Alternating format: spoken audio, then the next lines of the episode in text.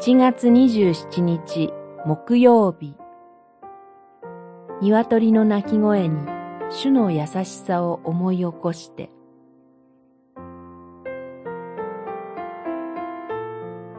マタイによる福音書26章69節から75節。74節75節。するとすぐ鶏が鳴いた。ペトロはイエスの言葉を思い出した。そして外に出て激しく泣いた。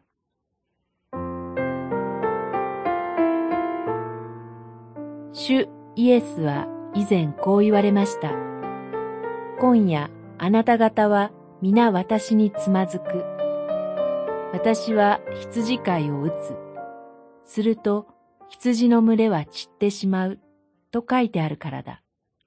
二十六章三十一節この私とは主なる神のことで、羊飼いとは主イエスのことです。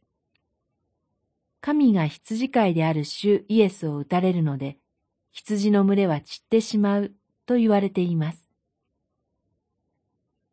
主イエスの側から言うならば、羊飼いである私が神によって打たれるのだから、今夜はあなた方を守ることができない、です。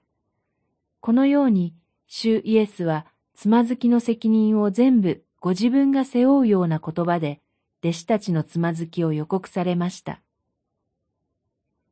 鶏が鳴いて、あなたは三度私を知らないと言うだろう、との主イエスの言葉を思い出したペトロは、すぐに主イエスの予告の意味に気づいたでしょう。